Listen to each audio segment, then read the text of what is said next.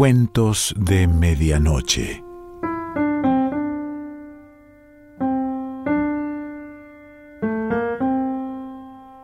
El cuento de hoy se titula El violinista y pertenece a Herman Melville.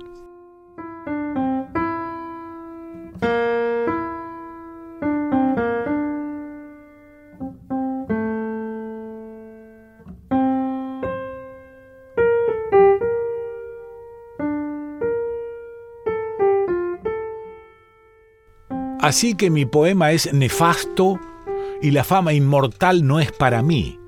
Voy a ser un don nadie por siempre jamás. Intolerable destino. Tomé mi sombrero, arrojé al suelo la crítica y salí a toda prisa a Broadway, donde multitudes entusiasmadas se agolpaban camino de un circo recién inaugurado en una calle lateral cercana y famoso por un estupendo payaso. De pronto se me acercó muy alborotado mi viejo amigo Standard. Qué suerte encontrarte, Helmstone, muchacho. ¿Qué te pasa? No habrás cometido un asesinato. Estás huyendo de la justicia. Tienes un aspecto terrible.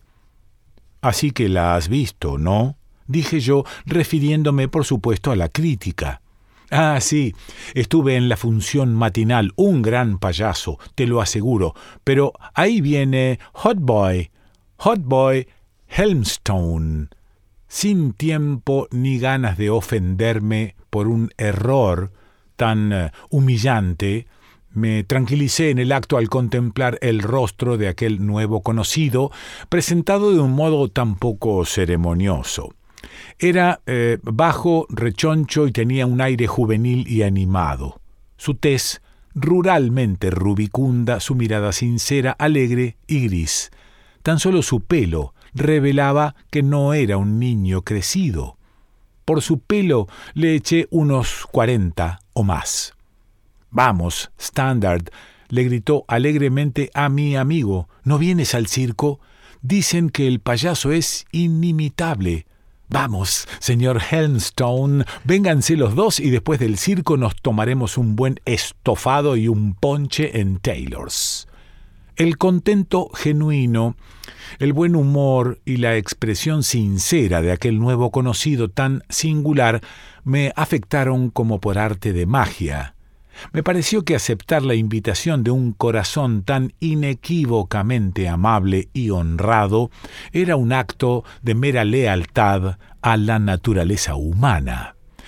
Durante la función circense me fijé más en Hot Boy que en el famoso payaso. Para mí el espectáculo era Hot Boy, un disfrute tan genuino como el suyo me conmovió hasta el alma con una intuición de la esencia de eso que llamamos felicidad. Parecía saborear bajo la lengua las bromas del payaso como frutas maduras. Recurría ora a la mano, ora al pie, para dar pruebas de su agradecido aplauso. Ante cualquier agudeza que se saliera de lo corriente, se volvía hacia Standard y hacia mí para ver si compartíamos su raro placer. En un hombre de cuarenta años vi a un muchacho de doce, y todo sin que mi respeto por él disminuyera lo más mínimo. Como todo en él era tan sincero y natural, y todas sus expresiones y actitudes resultaban tan graciosas debido a su genuina afabilidad, la maravillosa frescura de Hot Boy adoptaba una especie de aire divino e inmortal como el de algún dios griego eternamente joven. Pero por mucho que contemplase a Hot Boy y por mucho que admirase su actitud, no acababa de quitarme de encima aquel humor desesperado con el que había salido de casa y que seguía irritándome con retornos momentáneos. Pero me recobraba de aquellas recaídas y miraba rápidamente por todo el amplio anfiteatro de rostros ávidamente interesados y dispuestos a aplaudir cualquier cosa. Oíd, Aplausos, pataleos, gritos ensordecedores, todo el público parecía sumido en una aclamación frenética. ¿Y qué ha provocado todo esto? meditaba yo. Y el payaso esbozaba cómicamente una de sus enormes sonrisas. Entonces recité para mis adentros aquel sublime pasaje de mi poema en el que Cleotemes, el árgivo, defiende la justicia de la guerra. Sí, sí, me dije, si ahora saltase a la pista y recitase ese mismo pasaje, no, si les leyera todo el poema trágico, ¿aplaudirían al poeta como aplauden al payaso? No, me abuchearían y me tildarían de loco o de extravagante. ¿Y eso qué demuestra? ¿Tu fatuidad o su insensibilidad. Quizá ambas cosas, pero sin duda la primera. Pero, ¿a qué quejarse? ¿Buscas la admiración de los admiradores de un bufón? Recuerda al ateniense, que cuando vio aplaudir y vociferar al pueblo en el foro, le preguntó a su amigo con un susurro qué estupidez había dicho. De nuevo, mi mirada recorrió el circo y recayó en la rubicundez radiante del rostro de Hotboy. Pero su clara y franca jovialidad desdeñó mi desdén, mi orgullo intolerante fue rechazado, y sin embargo, Hotboy ni siquiera imaginaba qué mágico reproche albergaba su risueña expresión para un alma como la mía. En el preciso instante en que sentí el dardo de la censura, sus ojos brillaron, sus manos se agitaron, y su voz se elevó con jubiloso deleite ante otro chiste del inagotable payaso. Al acabar el circo, fuimos a Taylor's. Nos sentamos, entre mucha más gente, a una de las mesitas de mármol para dar cuenta de nuestros estofados y nuestros ponches. Hotboy se sentó frente a mí. Aunque había contenido su anterior hilaridad, su rostro seguía brillando de júbilo. Y además, se le había añadido una cualidad que antes no era tan evidente, cierta expresión serena de un sentido común profundo y sosegado. En él, el buen sentido y el buen humor se daban la mano. A medida que se desarrolló la conversación entre el enérgico Standard y él, pues poco o nada dije yo, me fue impresionando más y más el buen juicio que demostraba tener. En la mayoría de sus observaciones, a propósito de temas muy diversos, Hotboy parecía acertar de manera intuitiva en la línea precisa entre el entusiasmo y la apatía. Estaba claro que, aunque Hotboy veía el mundo tal como era, teóricamente no se casaba ni con su lado más amable ni con el más siniestro. Rechazaba todas las soluciones, pero admitía los hechos. No impugnaba superficialmente la parte más triste del mundo, ni despreciaba cínicamente su parte más alegre, y disfrutaba agradecido de todo lo que le resultaba más grato. Era evidente, o al menos eso me pareció en aquel momento, que su extraordinaria alegría no era el producto de una deficiencia intelectual o sentimental. Recordó de pronto que tenía una cita, tomó su sombrero, se inclinó agradablemente y se marchó.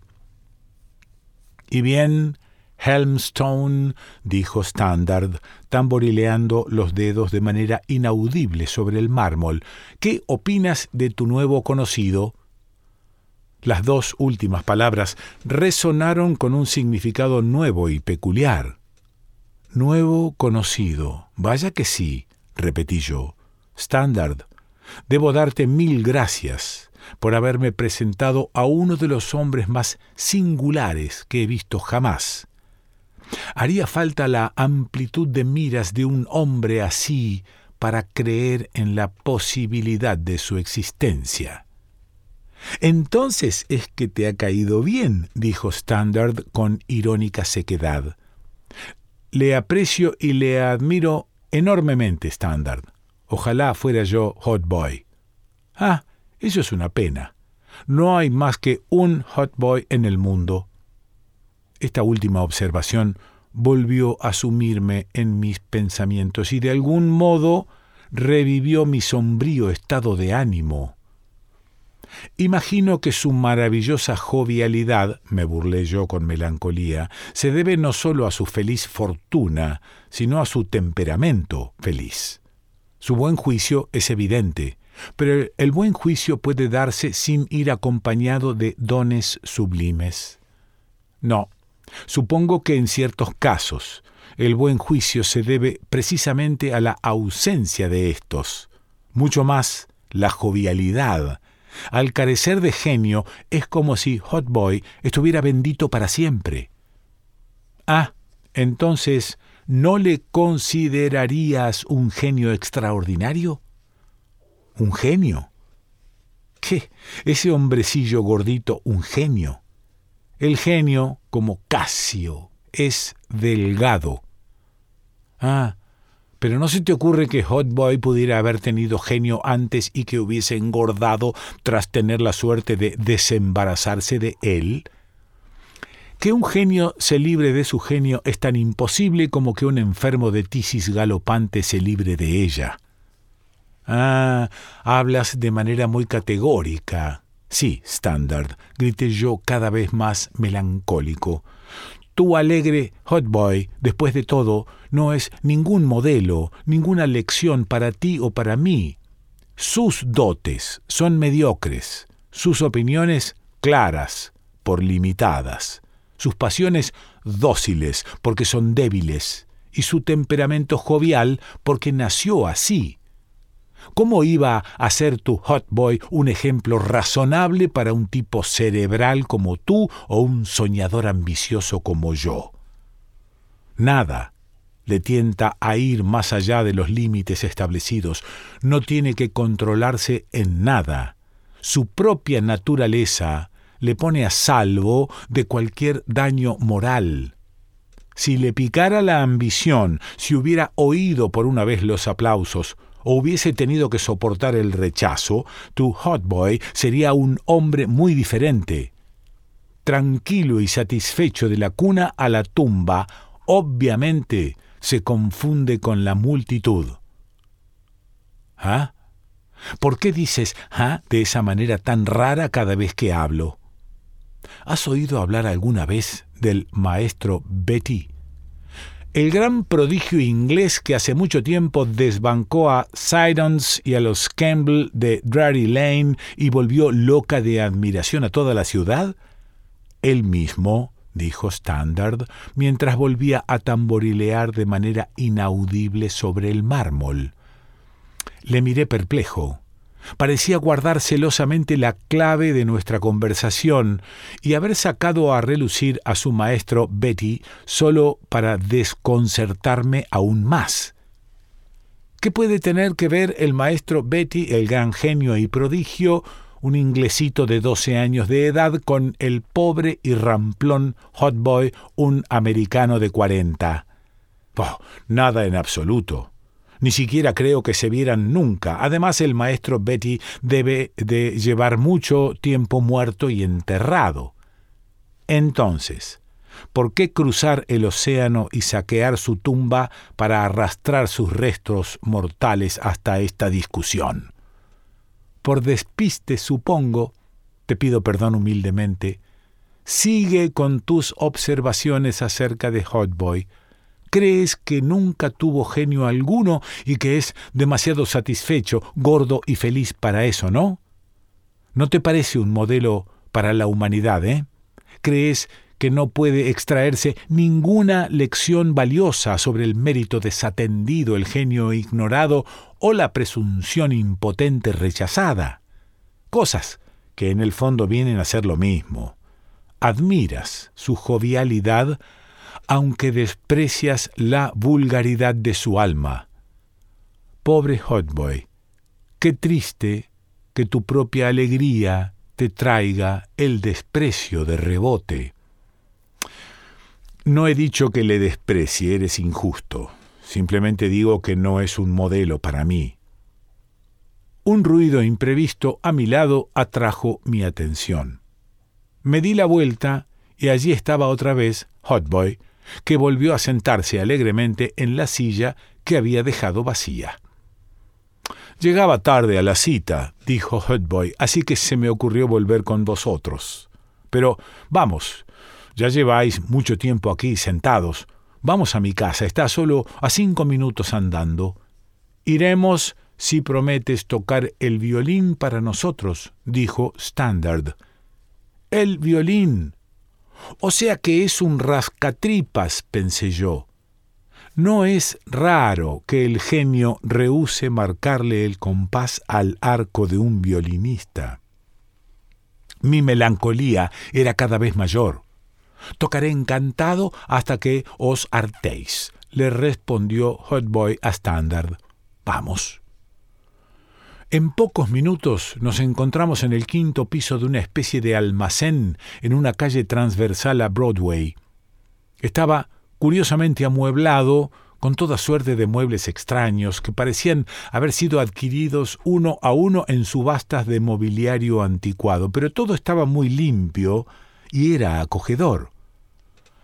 Apremiado por Standard, Hotboy sacó su viejo y mellado violín.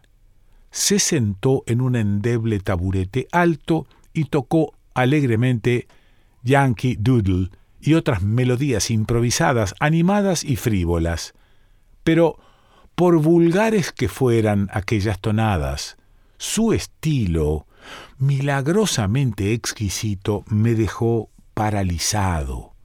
Sentado allí, en aquel viejo taburete, con el raído sombrero hacia atrás y un pie colgando, manejaba el arco como un mago. Se volatilizó todo mi sombrío disgusto hasta el último vestigio de mal humor. Mi alma entera capituló ante aquel violín mágico. Es una especie de Orfeo, ¿eh? dijo Standard, dándome un codazo por debajo de la costilla izquierda. Y yo la fiera encantada, murmuré. El violín cayó. Una vez más, con curiosidad redoblada, miré al indiferente y campechano Hotboy. Pero desafiaba por completo cualquier tipo de inquisición. Cuando, después de dejarlo, Standard y yo estuvimos otra vez en la calle, le pedí muy seriamente que me dijera quién, en verdad, era aquel maravilloso Hotboy. Pero es que no lo has visto. Y no diseccionaste toda su anatomía sobre la mesa de mármol de Taylors. ¿Qué más quieres saber? Sin duda tu propia agudeza magistral te habrá puesto al tanto de todo te burlas de mí, Standard. Aquí se encierra algún misterio. Dime, te lo suplico, ¿quién es Hotboy? Un genio extraordinario, Helmstone, dijo Standard con súbito ardor, que en su infancia apuró hasta las heces el jarro de la gloria, cuyo deambular de ciudad en ciudad era un deambular de triunfo en triunfo, uno que ha sido admirado por los más sabios, mimado por los más encantadores, que ha recibido el homenaje de miles y miles de personas corrientes, pero que hoy se pasea por Broadway sin que nadie sepa quién es. Como a ti y como a mí, el codo del oficinista apresurado y el trole del implacable tranvía le obligan a hacerse a un lado. Él, que cientos de veces ha sido coronado de laureles, viste hoy, como ves, una chistera abollada. En un tiempo la fortuna vertió una lluvia de oro en su regazo y lluvias de laureles en sus sienes. Hoy se gana la vida enseñando a tocar el violín de casa en casa. Henchido de fama en una ocasión, hoy se regocija sin ella. Con genio y sin fama, es más feliz que un rey, más prodigioso ahora que nunca. Su verdadero nombre, deja que te lo susurre al oído. ¿Qué? Oh, Standard, si yo mismo de crío he gritado y aplaudido ese mismo nombre en el teatro. He oído que tu poema no ha sido muy bien recibido, dijo Standard, cambiando bruscamente de asunto. Ni una palabra más. Por el amor de Dios, grité yo. Si Cicerón, al viajar por Oriente, encontró consuelo en contemplar la árida ruina de una ciudad antaño esplendorosa, ¿acaso no se reduce a la nada mi trivial asunto al ver en Hot Boy a la viña y al rosal trepando por las columnas derruidas del hundido templo de la fama? Al día siguiente rompí todos mis manuscritos, me compré un violín y fui a que Hot Boy me diera clases particulares.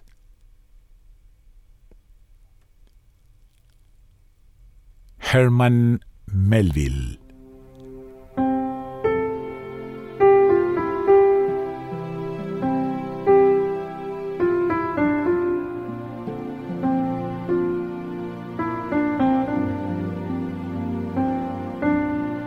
Cuentos de Medianoche.